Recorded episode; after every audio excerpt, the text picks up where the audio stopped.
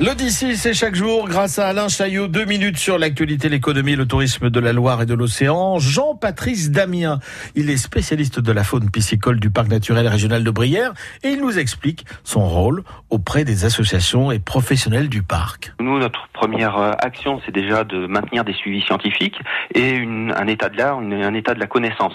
Et puis de contacter, de regrouper l'ensemble des acteurs, qui soient associatifs, les pêcheurs amateurs, mais également euh, ben, les gestionnaires euh, d'espace, euh, les syndicats de marais par exemple, mais également les services de l'État, pour que avec à l'appui de chiffres acquis régulièrement, de pouvoir prendre les bonnes décisions. Alors Jean-Patrice Damien, au niveau piscicole, le parc se porte plutôt bien? Bah, L'état de santé, il est relativement bon, mais il y a également des, des signaux qui sont à prendre en compte.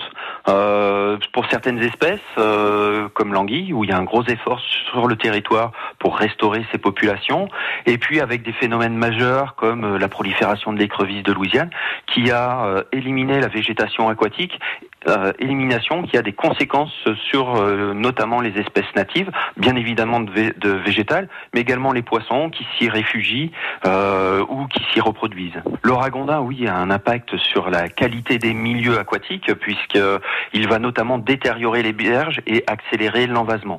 C'est une problématique lourde hein, sur qui est qui est commune euh, à quelques espèces invasives, où il y a des mesures de gestion régulières et annuelles pour limiter ces populations. Voilà, Jean-Patrice Damien, spécialiste de la faune piscicole du parc naturel euh, régional de Brière sur France Bleu Loire-Océan. Vous pouvez retrouver euh, cette chronique, l'Odyssée, sur francebleu.fr, c'est le podcast.